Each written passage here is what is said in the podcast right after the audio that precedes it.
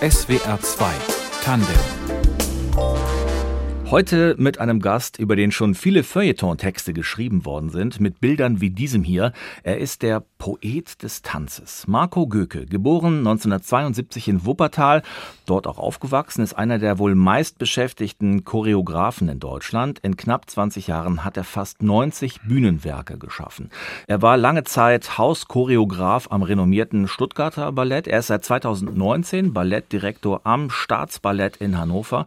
Und in diesem Jahr hat er den Deutschen Tanzpreis bekommen, zusammen mit dem Choreografen Christoph Winkler. Herzlich willkommen, Marco Göke. Vielen Dank. Hallo. Das klingt nach einem riesigen Werk und nach Workaholic. Sind Sie einer? Hm, also ich habe, ich würde sagen, dass ich das auf eine Art bin, aber ich bin auch ganz gut darin, ähm, Pausen zu schaffen. Also vielleicht nicht immer Pausen äh, so ein Stück äh, nach dem anderen mache ich schon oder habe ich viele Jahre so gemacht.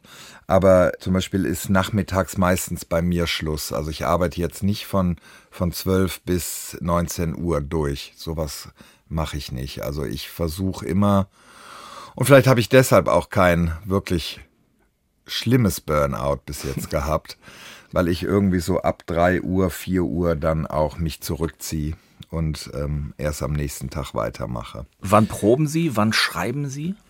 Also ich probe meistens von äh, um 12 Uhr nach dem Training fängt meistens in der jeweiligen Kompanie, wo ich gerade ein Stück mache, äh, fangen die Proben an. Vorher ist Training und dann um 12 Uhr fange ich an zu choreografieren und ähm, dann ist das was ganz Spontanes. Also dass, wenn ich dann einen Tänzer vor mir habe, dann fällt mir meistens was ein, weil ich muss ja erstmal Schritte Schritte machen, um überhaupt Material zu haben, um ein Stück zu machen. Ne?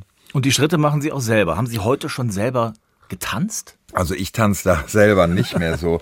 Also die meisten Tänzer, die mich kennen, da brauche ich gewisse Sachen nur anzudeuten. Hm.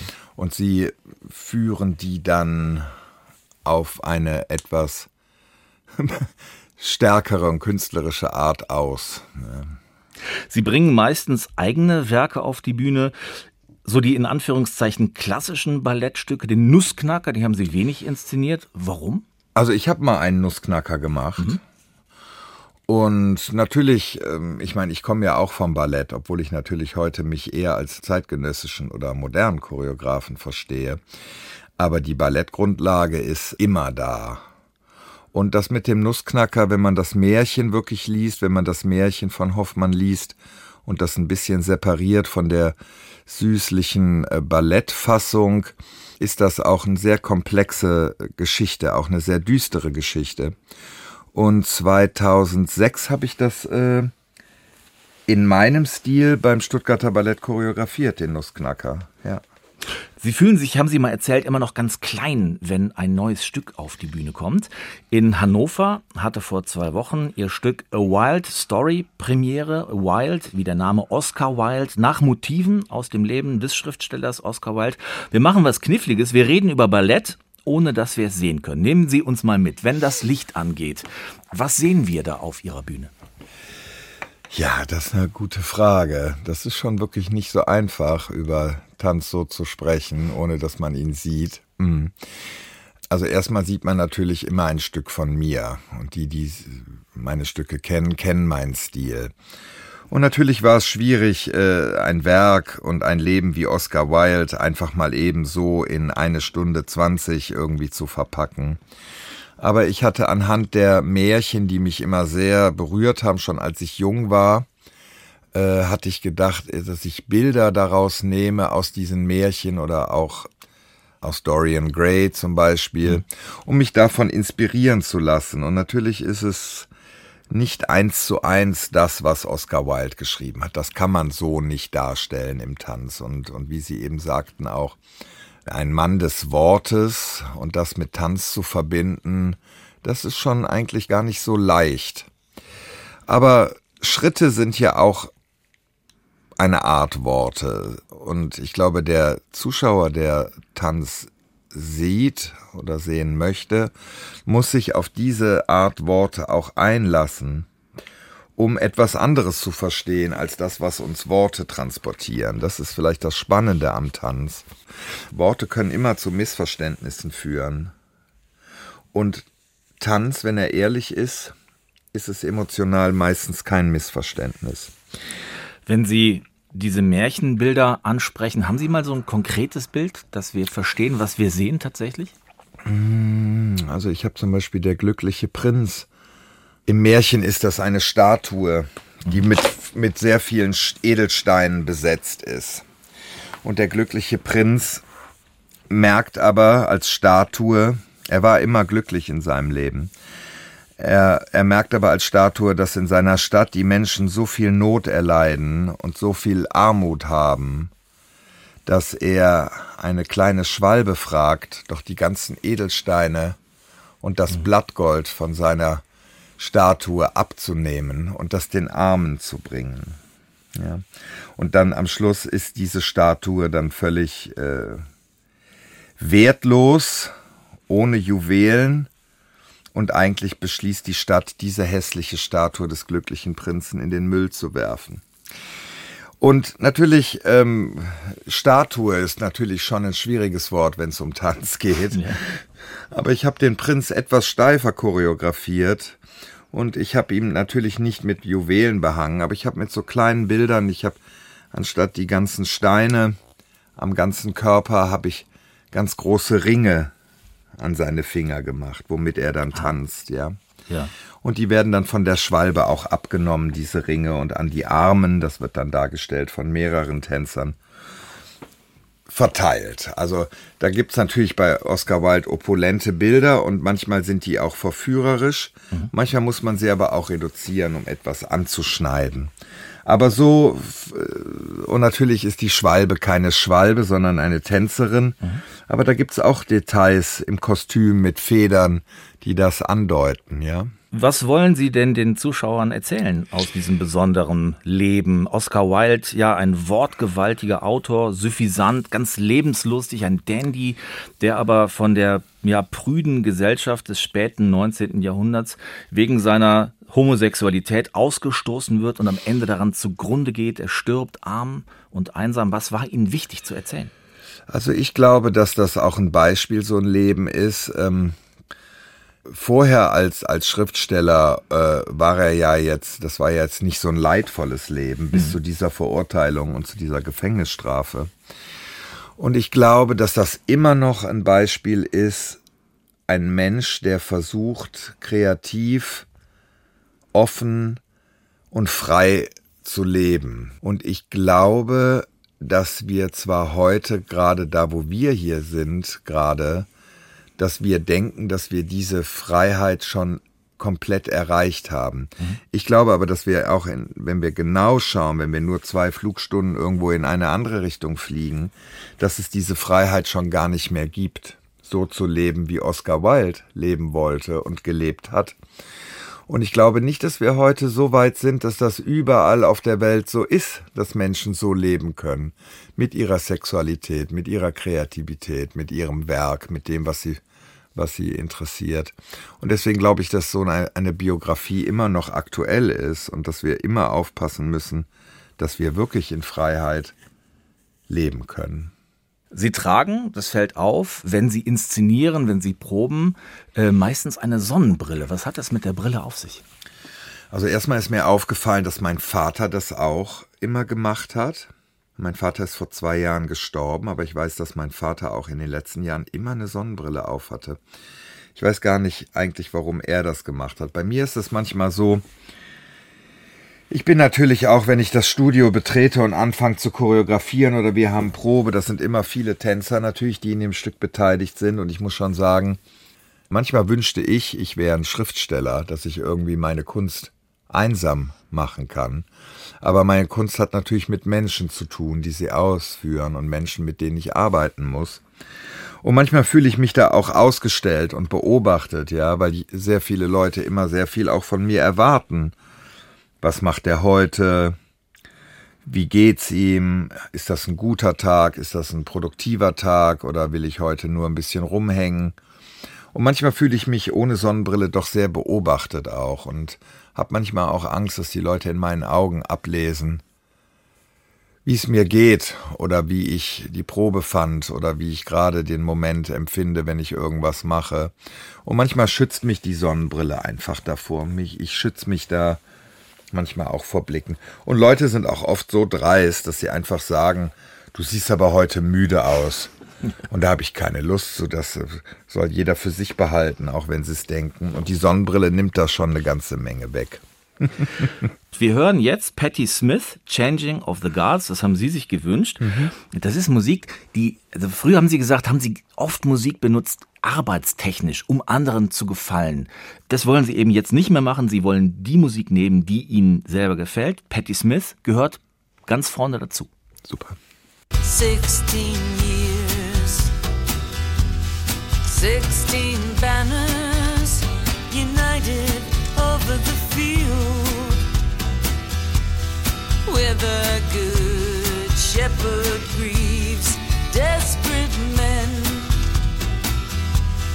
desperate women, divided, spreading their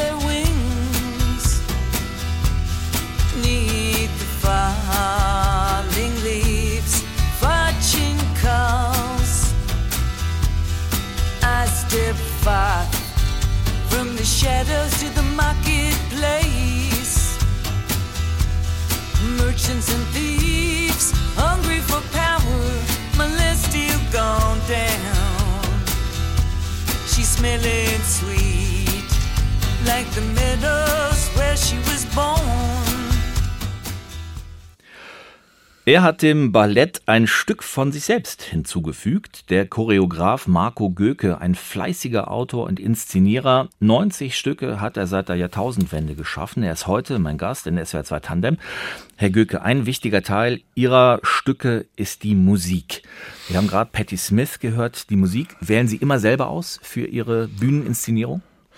Ja, meistens schon. Aber natürlich, wenn ich Orchestermusik habe oder wenn es ein größeres Stück ist, gerade mit Orchester, dann habe ich auch Leute, die manchmal für mich Musik suchen, weil Musik natürlich auch so unendlich ist und ich auch nicht immer die Zeit habe, wirklich alles selber zu suchen.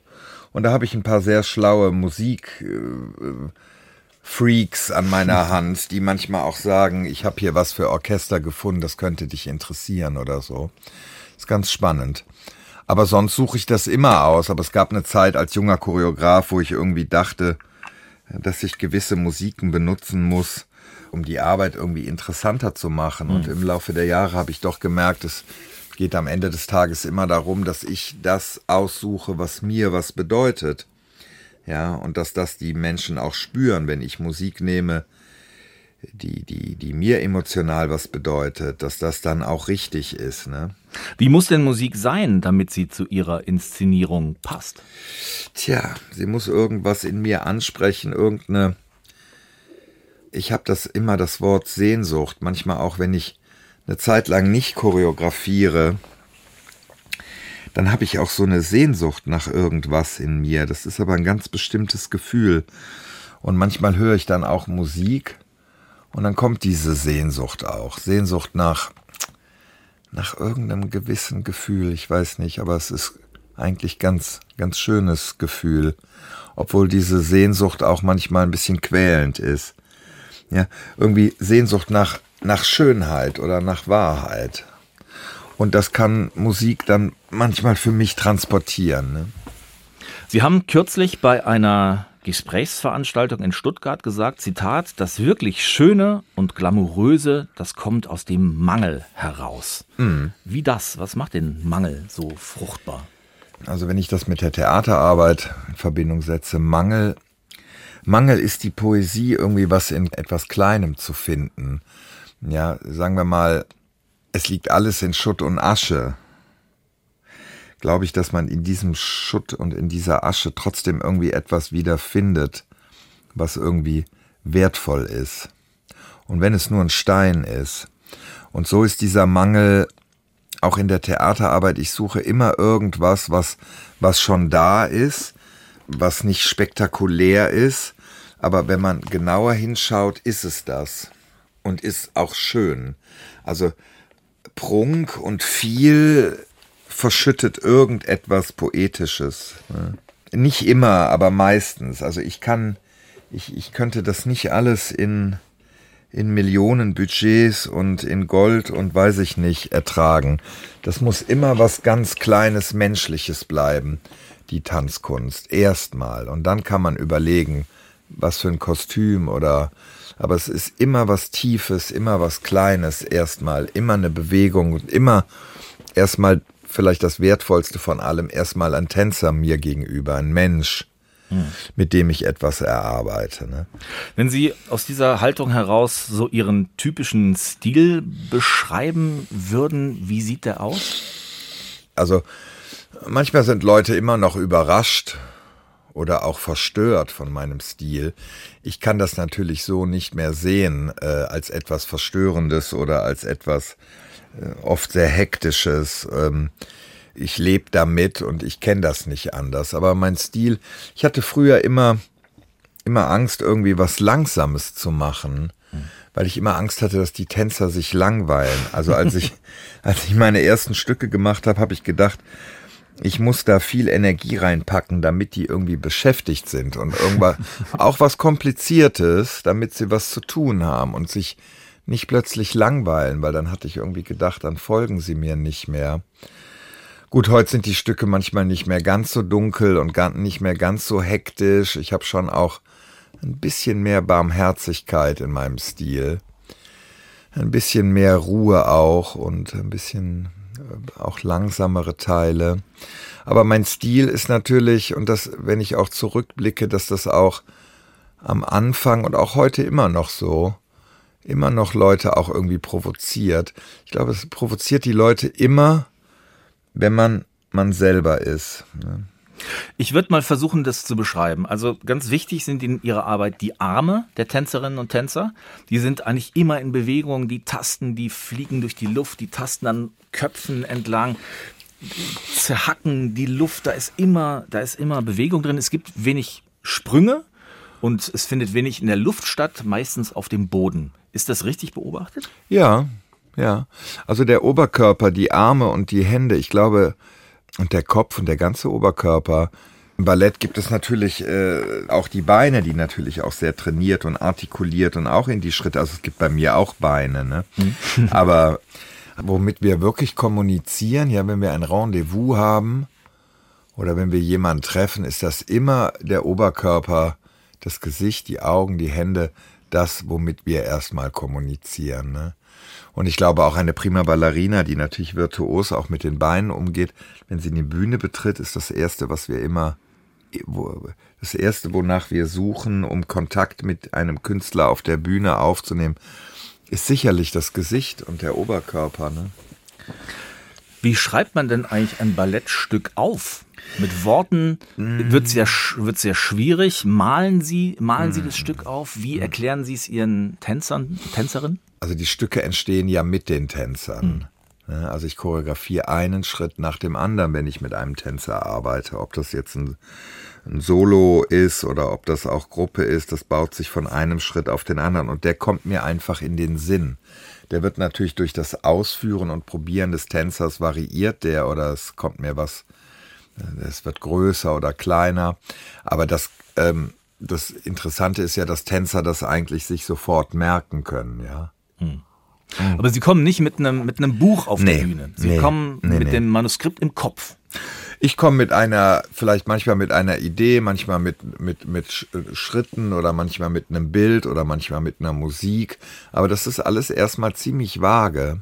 Aber die Tänzer merken sich die Schritte dann für den nächsten Tag. Wenn ich daran weiterarbeite, dann wird das länger oder und das andere wird natürlich dann auch gefilmt, ja, falls ein Tänzer mal auch Schritte vergisst, ja, in dem Probenprozess. Heute können wir das ja alles filmen. Aufzeichnen in, im Sinne einer Schrittnotation, das gibt es. Das haben viele klassische Kompanien. Aber das wäre sehr, sehr mühsam. Und da gibt es auch nicht so viele Leute, die das beherrschen. Das ist auch heutzutage nicht mehr so nötig, weil wir einfach heute noch mehr mit dem Handy mal eben auch was filmen und äh, so mit konservieren können, damit man es nicht vergisst. Ne? Aber meine Mutter fragt mich auch oft, wie funktioniert das? Oder ich weiß das selber gar nicht. Ich weiß nur, dass ich da reinkomme und dann habe ich Probe und dann fange ich an mit den Händen oder mit dem Oberkörper und dann fange ich mit einem Tänzer meistens an und dann wächst über Wochen so ein Stück. Ja, und natürlich habe ich Ideen, Bilder, Gefühle oder auch auch das, was ich im Alltag äh, erlebe. Und dann habe ich auch so ein Buch, wo ich dann auch so Fetzen aufschreibe, Dinge, die mir aufgefallen sind. Ich sehe manchmal nur den Vorhang vom Wind sich bewegen und denke, die Bewegung ist interessant. Dann schreibe ich sowas aus. Das wird dann so ein Sammelsurium. Nicht an Schritten, sondern eher an Bildern, Ideen oder Gefühlen oder Musiktitel, die mir irgendwie aufgefallen, die ich irgendwo gehört habe oder so. Zu Gast in SWR 2 Tandem ist der Choreograf und Autor Marco Göke. Viele Jahre lang war er am Stuttgarter Ballett, kommt aber aus dem Bergischen, aus Wuppertal. Herr Göke, Sie sind da aufgewachsen in Wuppertal. Das ist eigentlich eine Industriestadt. Da wird gearbeitet. Wie ging denn für Sie der Weg zum Ballett? Ja, Heimat ist Heimat. Aber sicherlich, wenn ich so an die Schulzeit denke und so, das ist jetzt irgendwie keine ja, eine Stadt, die Pina Bausch hat sie mal als, als Alltagsstadt bezeichnet. Keine Sonntagsstadt. Aber da muss ich schon sagen, ich hatte damals auch, weil, weil ich eben von Sehnsucht gesprochen habe, ich hatte damals auch in diesem Wuppertal, ja, wenn man irgendwie merkt, dass man im Leben was anderes machen will, schon wenn man jung ist, oder auch wenn man merkt, dass man anders ist als die anderen, was sicherlich der Fall war, dann muss man sich auch so Inseln suchen. Und ich hatte diese, ich hatte diese beiden Inseln irgendwie. Ich hatte einmal die Stadtbibliothek und da habe ich immer in den Picasso-Büchern rumgeforscht. Das war so meine Sehnsucht. Das war so eine Insel, Picasso. Das hat mich fasziniert. Bilder. Bilder, ja. Oder dass jemand solche Bilder schafft, die ich vielleicht auch erstmal gar nicht. Ja, da sind wir auch wieder beim Verstehen, muss man ja auch nicht verstehen aber es war irgendwie was ganz Tiefes. Und diese Bücher habe ich dann auch gekauft und so im Buchhandel und das war so meine Insel. Und später gab es natürlich die Begegnung mit Pina Bausch und das in so einer Choreografin, Stadt. Tänzerin, weltberühmt in Wuppertal, mhm. wirkend. Ja, und das war, wenn man plötzlich solche Sachen auf der Bühne sieht, da hatte ich plötzlich das Gefühl, da drückt jemand das aus, was ich eigentlich schon immer in mir empfunden habe. Können Sie das beschreiben, was das war? Ja, das war einfach eine, eine Gefühlswelt und eine Art des Umstellens der Realität. Es war ein Traum, es war auch hart, manchmal ihre Stücke, aber es war einfach ein Abbild unseres Daseins, tief philosophisch, tief berührend. Und das, das war zusammen mit den Picasso-Büchern, das war meine Sehnsucht. Da hatten zwei Leute meine Sehnsucht gestillt und meine Sehnsucht geweckt, selber auch was zu machen. Ne? Was war das erste Ballett, das Sie gesehen haben? Können Sie sich erinnern, was das für eine Wirkung hatte auf Sie? Mm. Das muss ich ehrlich sagen, dass ich das nicht mehr so genau weiß. Ich weiß aber, dass wir auch mit der Schule in Aufführungen waren. Und es war vielleicht gar kein Ballett, sondern es war ein Schauspielstück äh, in den Wuppertaler Bühnen. Und zwar war das Alice im Wunderland.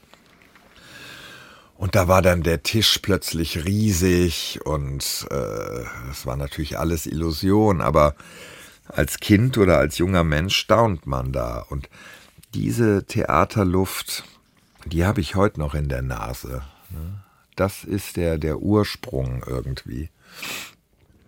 Sie haben eben erwähnt, Ihr Anderssein in Ihrer Jugend, das Sie sehr stark empfunden haben. Was war denn so anders an Ihnen als an den anderen?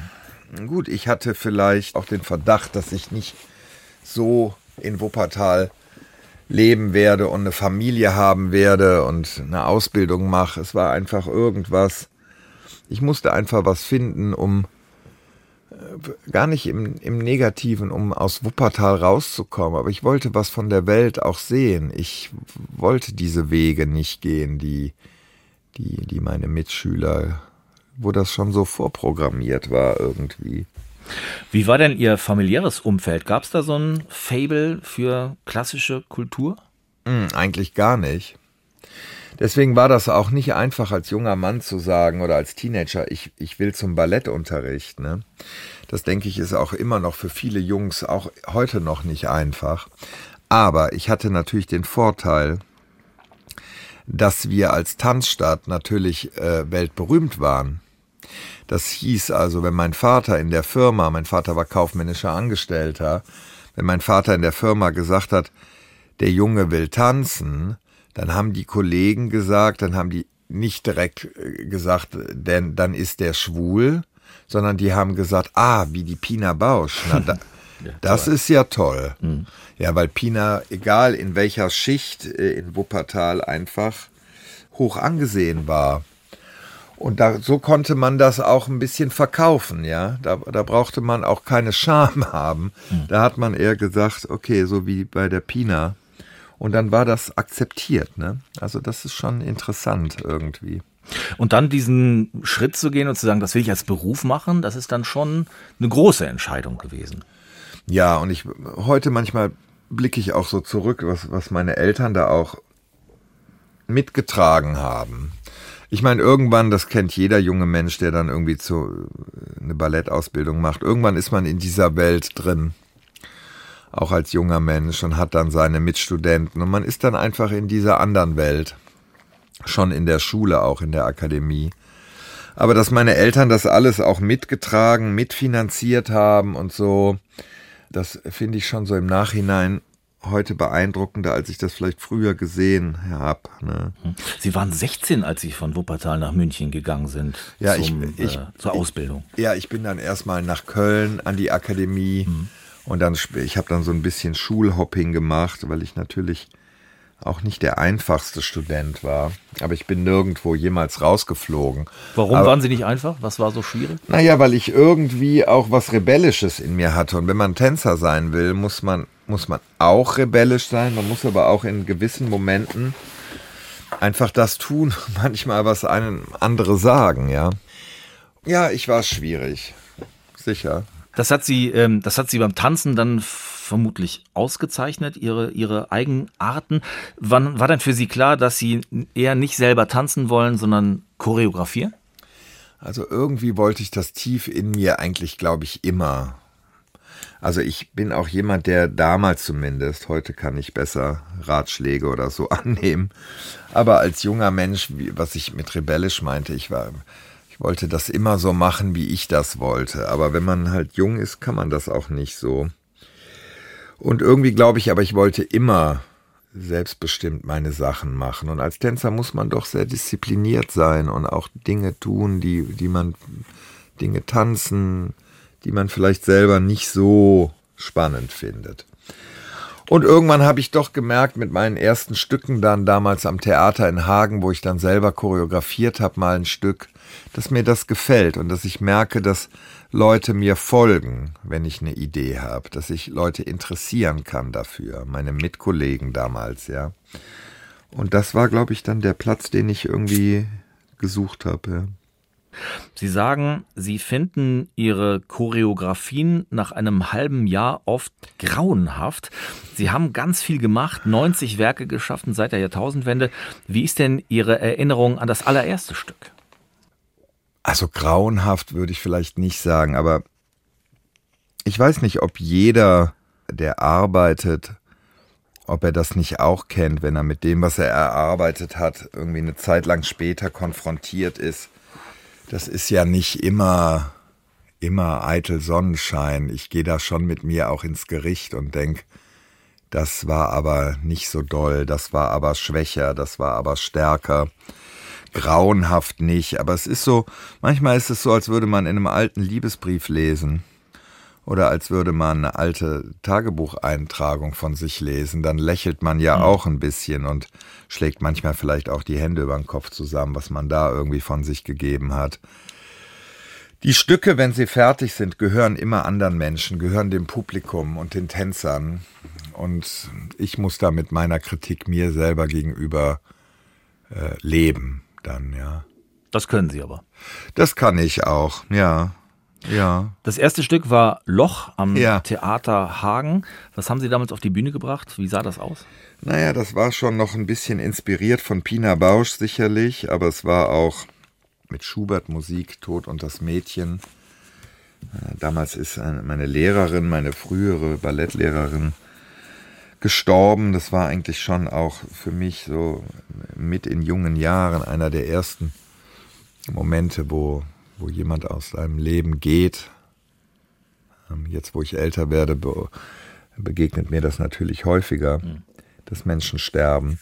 Und das war keine einfache Zeit. Und dieses Stück habe ich gemacht mit sehr viel Inbrunst und mit sehr viel Hoffnung, etwas zu machen in der Zukunft, was Choreografie angeht. Können Sie sich überhaupt noch an alle Ihre Arbeiten erinnern, wenn es so viele sind?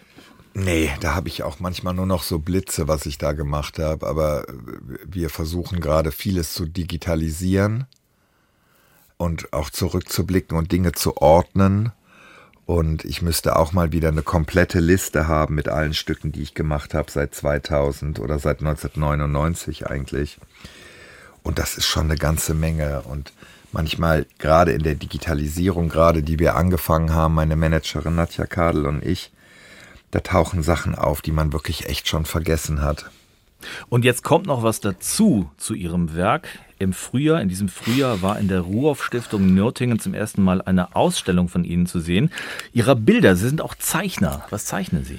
Ja, ich mache das nicht so exzessiv natürlich wie meinen Beruf, aber da kommen wir wieder auch auf die Picasso-Geschichte und natürlich wollte ich auch mal in meinem Leben Maler werden. Und irgendwie hat mich das Zeichnen immer begleitet. Ich habe immer gezeichnet. Und äh, das ist eben das Gegenteil. Ne? Wenn ich zeichne, bin ich, bin ich mit mir, bin ich allein. Und interessant ist, dass man auch in der Psychologie sagt, dass das, was man mit seinen Händen schafft, dass das eigentlich das direkteste und intimste ist, was man von sich erzählen kann, ja. Also was aus der Hand rauskommt, ja.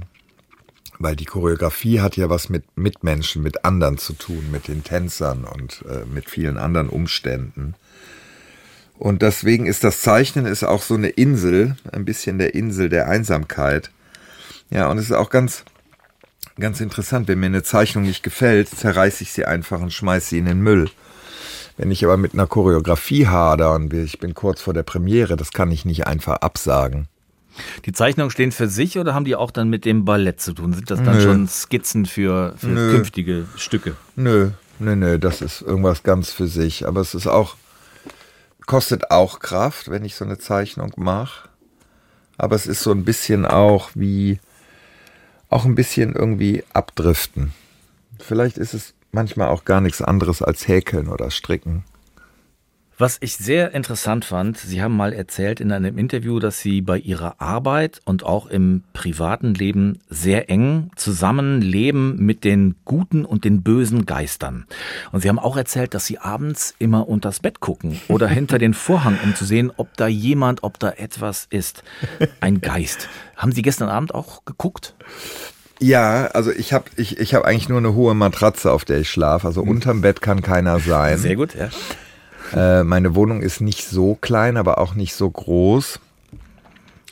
Aber das mache ich doch, wenn ich mit dem Hund vom Spazierengehen abends so um zehn, halb elf wieder hochgehe, obwohl ich da gerade erst zehn Minuten aus der Wohnung vielleicht raus bin, gucke ich doch, ich habe so einen Paravent, so einen alten, da gucke ich regelmäßig dann, dann dahinter. Ne? Was machen die Geister mit Ihnen? Warum sind die so nah bei Ihnen? Naja, die Geister, die Geister sind ja immer da, im Guten wie im Schlechten, aber äh, ich, ich, ich interessiere mich sehr für Krimis und für Mord und Totschlag und so Sachen. Das interessiert mich sehr. und manchmal überfordere ich mich damit auch in dem, was ich da konsumiere. Und dann muss ich schon manchmal hinter den Paravent gucken. Nicht, dass ich da noch abgemurkst werde nachts oder so. Dann wünsche ich Ihnen, dass hinter dem Paravent immer die freundlichen Geister sind Ja. und viele glückliche Momente in Ihrer künstlerischen Arbeit. Herzlichen Dank, Marco Göcke. Vielen, vielen Dank. Dankeschön. Die Redaktion der Sendung hatte Fabian Elsässer, Musik Moritz Schelius und unser Gast Marco Göke hat mit ausgesucht netterweise.